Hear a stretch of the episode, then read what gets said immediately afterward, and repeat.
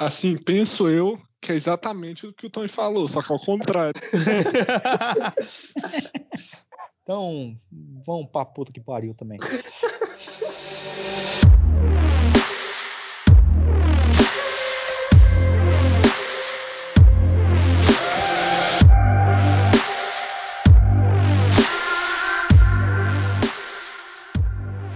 Boa noite, ouvintes. Dando início aqui a mais um episódio do nosso podcast 97FC.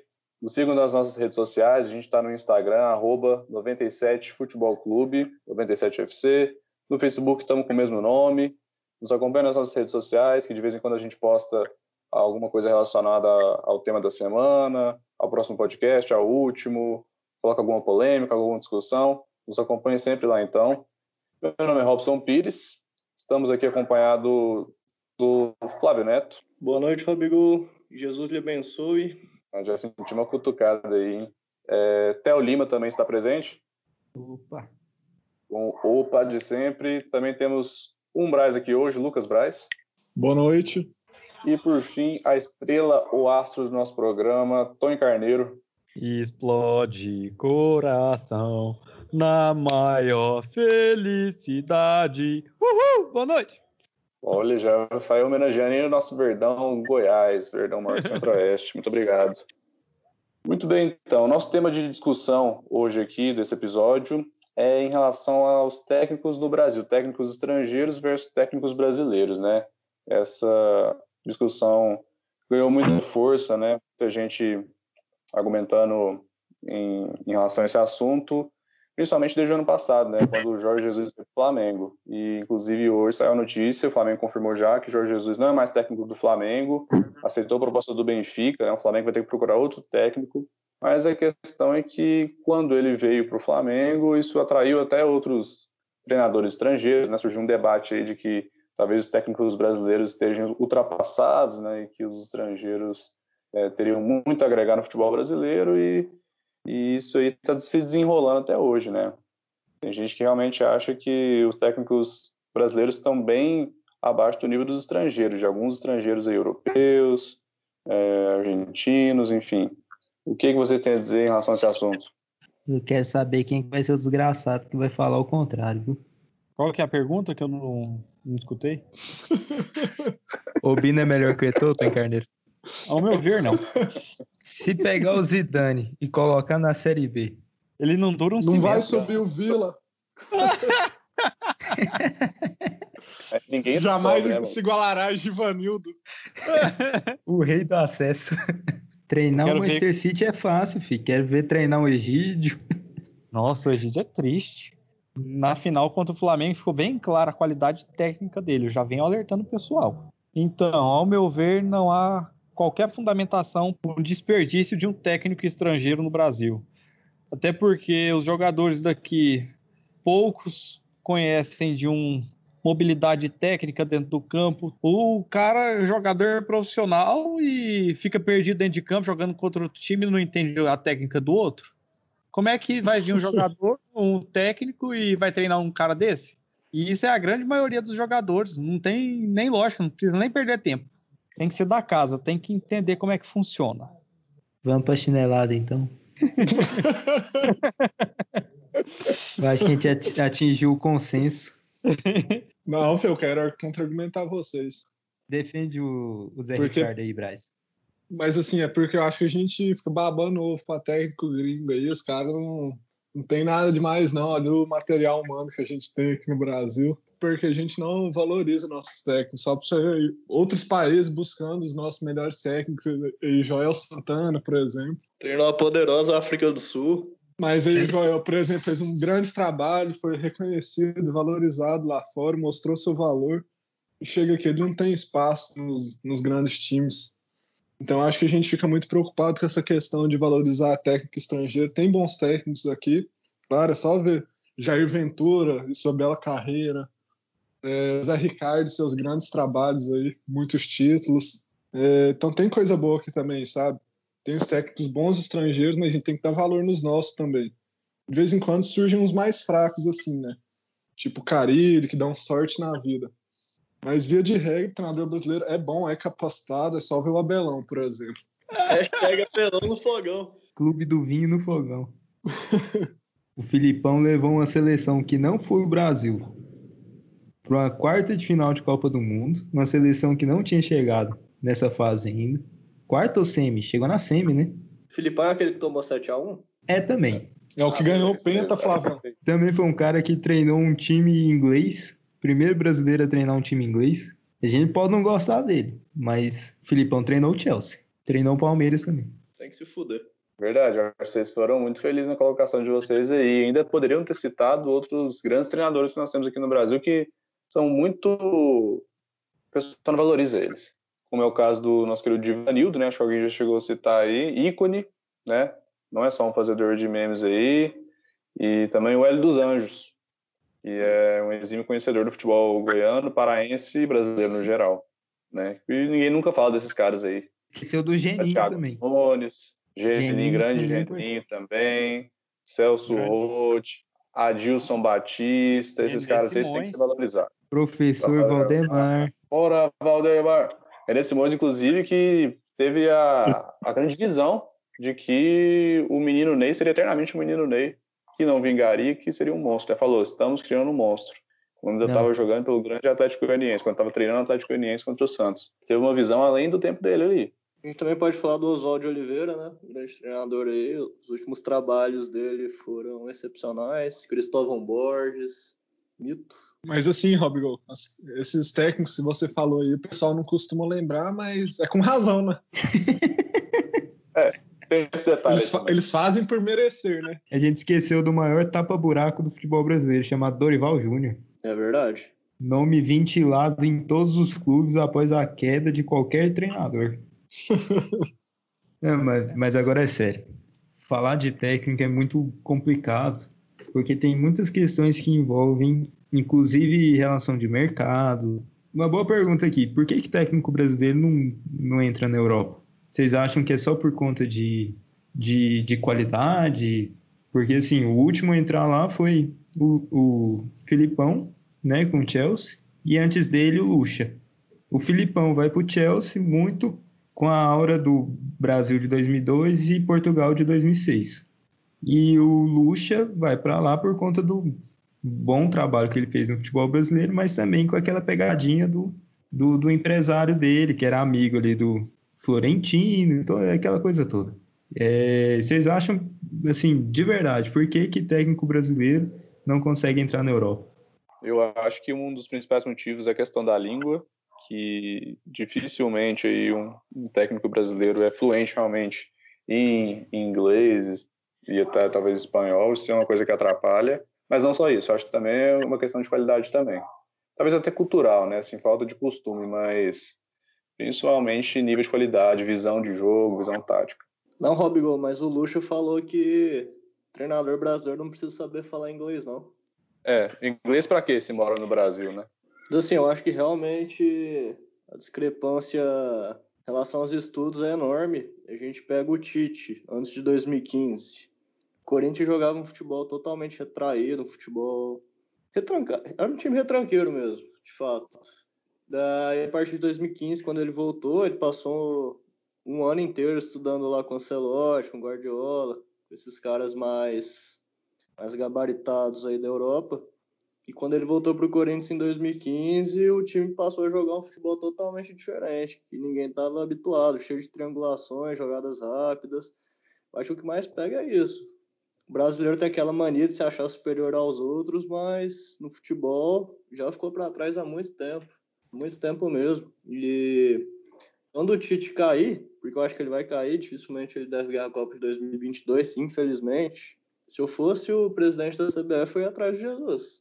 Porque o que ele fez com o Flamengo, para mim, foi loucura. O cara ganhar cinco títulos de sete títulos disputados é uma grandiosidade impressionante. O cara ganhou mais títulos do que perdeu jogos. Quando que a gente vai ver isso de novo? Eu acho muito improvável.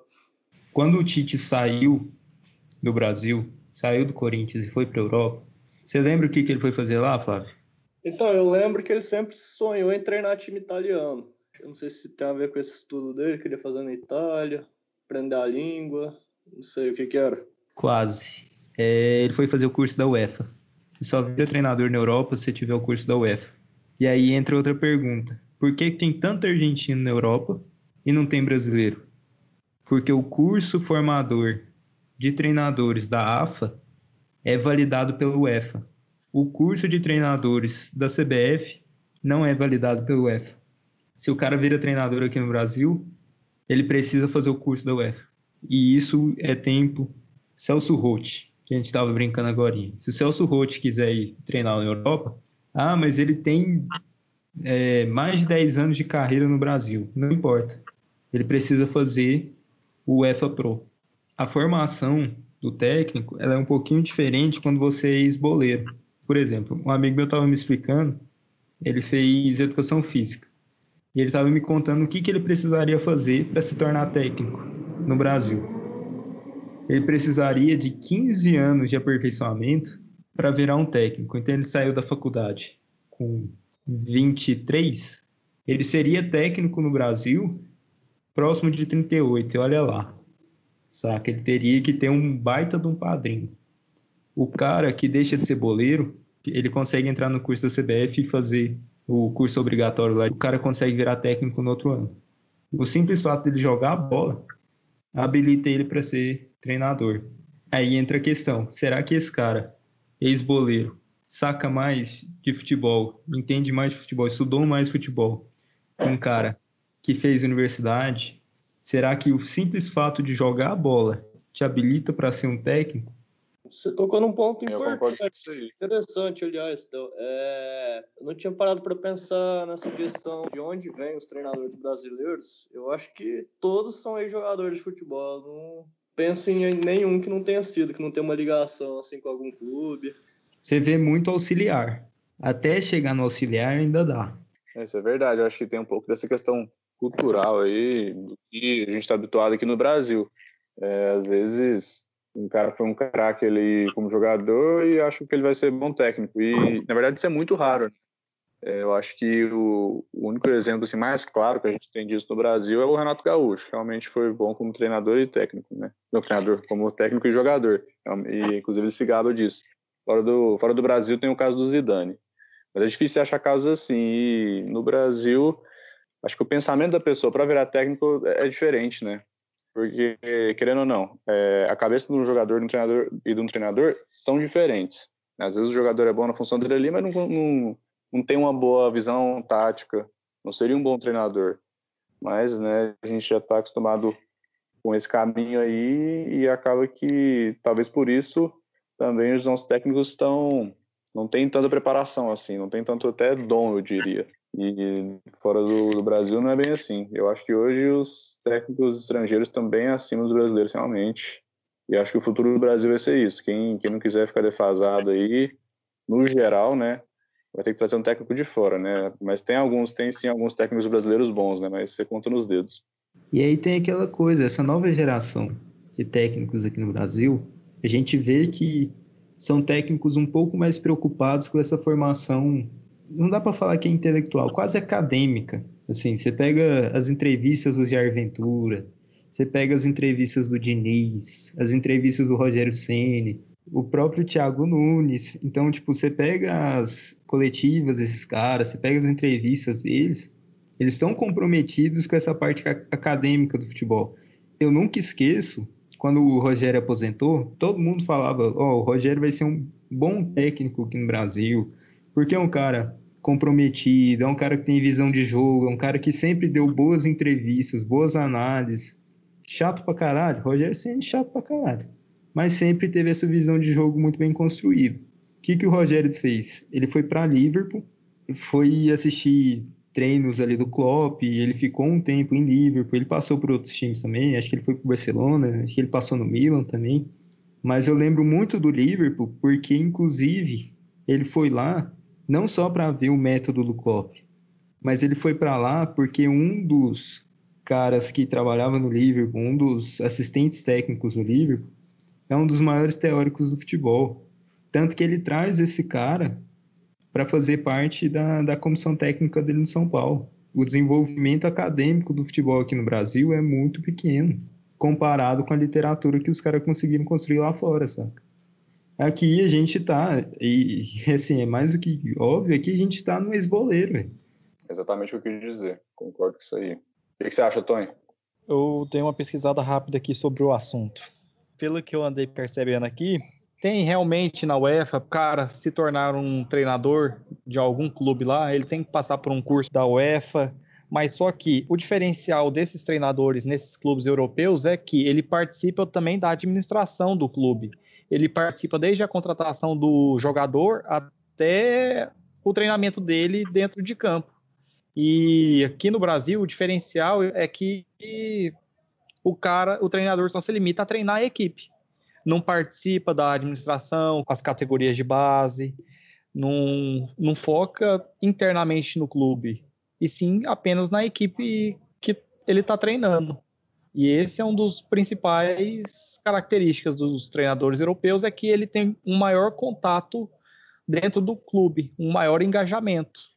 Assim, pode ser que melhore a relação com os torcedores, com quem está mais atraído ao futebol. Pô, eu acho que você falou merda, velho. Não, mas. Belo argumento, Flavião. Pô, Flávio, a única vez que o Tony dá uma pesquisada. Thiago Nunes, por exemplo, assim. faz parte do planejamento.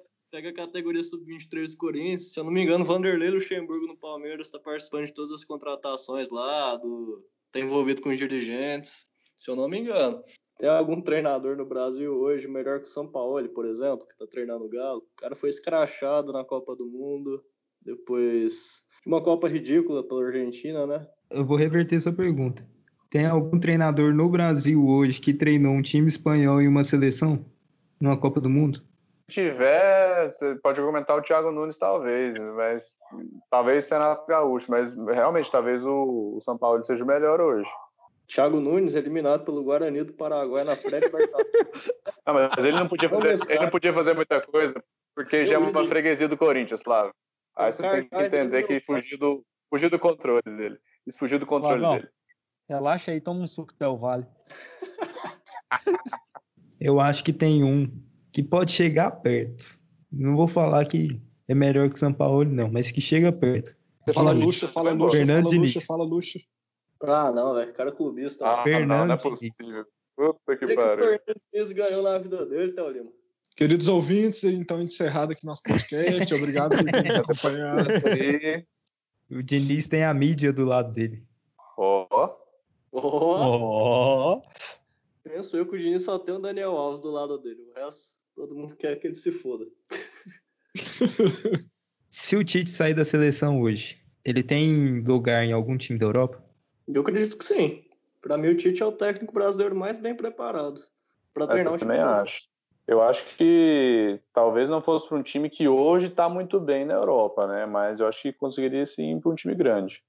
Eu acho que ele teria espaço no Valência, no, no Atlético de Madrid. Eu não vou falar Atlético de Madrid porque o Simeone tá lá tem não sei quantos anos, mas tipo no Chelsea, nesses times desse porte aí. É, eu também acho eu não acho que no Chelsea. Assim, eu não acho que no futebol inglês, mas sei lá, um, um time grande de Portugal, um time médio espanhol, acho que acho que rola sim. Ele tem capacidade para isso. Que até o final da carreira dele, ele ainda vai treinar um time grande da Itália. Acho que tem tudo para isso. Pelo sistema defensivo dele, né? A famosa retrancabilidade. Não, de fato, ele inspirou o Corinthians nas seleções italianas. O Corinthians 2012 era muito aquilo. Só que para chegar lá ele vai ter que mudar uma coisa. É três zagueiros, filho. Vai falar pro italiano que time que presta joga com quatro na zaga. O cara vai falar quatro caralho, joga com dois. Lateral não conta. Pois é, sobre esse assunto aí, como eu disse, eu acho que a gente vive um momento que está escancarado isso aí, que os técnicos brasileiros estão ali, no geral, né, na média, a maioria, muito abaixo de, dos estrangeiros, né, dos que tem o um mercado europeu, em outros times aí. É, agora, o que eu penso? Eu acho que isso pode mudar, mas isso vai levar muito tempo. Né? Eu acho que essa, essa vinda do Jesus aí, que já acabou o ciclo dele aqui, mas é, já mudou muita coisa no Brasil. Eu acho que dificilmente o Flamengo vai contratar agora um técnico brasileiro no momento. Pode ser que no, no futuro, provavelmente, mas agora acho que não. E isso influenciou outros times também, né? Você vê o, o Inter, outros times aí já trouxeram técnicos de fora. Eu acho que isso talvez motive, né, uma mudança no, nesse mercado entre os técnicos brasileiros, né? Quem sabe, né? A gente espera que isso isso mude no futuro e não no futuro relativamente próximo, né, a médio prazo aí. Acho que vai ter que mudar muita coisa, mudar as caras mesmo. Mas enfim, acho que podemos ir para nossas chineladas hoje aqui. Eles merecem isso aqui, ó. Chinela, chinelada na bunda, chinela na bunda desse povo, rapaz. A terceira divisão. Se o Vitória meter um gol aí agora, eu vou invadir o campo pra fuder o Vila. Quem tem aquela chinelada hoje? Eu quero uma chinelada boa. Não quero quantidade, eu quero qualidade. Ó. Oh, Posso começar, Raku? Me permite a honra? Me permite, sim. A minha chinelada, a gente tá com um problema que a gente tá meio sem assunto, né? No, pra dar chinelada aqui no futebol. E mais uma semana não tem como fugir de dois dos grandes atores aí do futebol nacional, que é o Flamengo e a Ferg. Minha chinelada hoje vai ser uma chinelada dupla, porque essas duas entidades fizeram uma pressão miserável para voltar ao futebol, para voltar ao Covidão, o Campeonato Carioca, para costurar MP, reverter o negócio de direito de TV que a gente já explicou nos últimos episódios. Fizeram um AUE e agora o Flamengo vai ser um dos times, o Flamengo junto com os outros times cariocas, vão ser os times que mais tempo vão ficar sem jogar futebol até o Brasileirão. Aí me inventaram aí com, com o Ibanês, um flamenguista declarado, que vão fazer um torneio em Brasília. Ah, pelo amor de Deus, né, Flamengo? Fizeram uma pressão miserável, agora tem que ficar inventando esse tipo de coisa aí pra jogar bola. É chinelada no seis meses, meu filho. É, realmente não Ó. temos muitos motivos para dar chinelo hoje em dia. Pois é, vai ter esse torneio aí do, aparentemente, né? Flamengo, Vasco, Goiás, Atlético Goianiense e talvez o Gama, no Mané Garrincha. Chinela, então. Alguém tem mais alguma chinela? Ah, eu gostaria de dar uma chinelada no técnico do Fluminense, o, o grande Odair Hillman. É, mas a chinelada é no Odair Maionese? É, É no Daí, Homem do Inferno? esse mesmo. Esse título do Flamengo eu boto nas costas dele, porque ele deixou o Egídio jogando os 90 minutos. Isso é inadmissível. Flamengo jogou com 12 a Pediu pra final. hein? perder. Pediu pra perder depois dessa aí, né? Foi, inclusive, ele foi decisivo, né, Tony? Foi decisivo, Egídio, como sempre. Avenida Egídio. É, minha chinelada essa semana vai para um, pra uma jovem enganação aí, Renier, ex-atleta dos mulambos aí. Porque o cara deu uma de Rafinha, né, filho? De nosso garrafinha aí. E ficou comemorando o título do Real sem jogar nada. Vai botar no currículo ainda? Ah, não. Já basta o Rafinha fazendo isso. Então minha chinelada vai pro Renier. Esse menino aí tá muito novo, não pode entrar nessa vida do Rafinha aí, não. Ele sai comemorando título que não é dele. Chinela nele. Onde já se vira pra comemorar o título aí que ganha. Afinal, eu tenho não uma chinelada, mas eu tenho um agradecimento. Qual que seria o oposto da chinelada? Não sei. Um beijo. Tenho um beijo aqui no Mister, né? De coração partido. Estamos nos despedindo dele, infelizmente. Mas ele é um revolucionário do futebol brasileiro aí, né? Fez o que ninguém tinha conseguido fazer há muito tempo. Muito obrigado, Mister, pelos dias de glória aí. Sucesso aí no Benfica. Valeu por tudo. Saudades já. É, Ninguém merece ficar ouvindo o lamento de viúva aqui não, Ragu. Bom, enfim, estamos chegando no final do nosso episódio aqui de hoje, então, do podcast. Mas antes de irmos, temos aqui um certo anúncio a fazer, né? Na, na semana que vem, teremos o retorno do Paulistão, né, o maior estadual aí do Brasil. E já vamos ter o derby, o clássico Corinthians e Palmeiras. E nós aqui temos dois representantes né, de torcedores desses times. E a gente vai fazer o que aqui? Uma certa aposta, né? O que, que vai ser essa aposta aí em relação ao jogo, hein? Então, Tony Carneiro, aproveitando aí o maior clássico do Brasil, que vai ocorrer semana que vem, que tal a gente fazer a seguinte aposta? Se o Corinthians ganhar, você inicia o programa da semana que vem cantando o hino do Timão. Agora, se o Palmeiras ganhar, eu começo o programa cantando o hino desse time safado. O que, que você acha? Nada mais justo. Aposta firmada, formalizada e pública. Perfeito. Se o Corinthians perder, Luan Ramiro, eu sei que vocês estão me ouvindo. Se vocês me fuderem, eu vou, eu vou entrar no campo pra fuder o Corinthians. Certeza que vai ser um jogo bosta 0x0, certeza. Não, não é jogo do Flamengo, não. Hoje foi, foi lindo, cara. Hoje foi lindo. Me sinto injustiçado.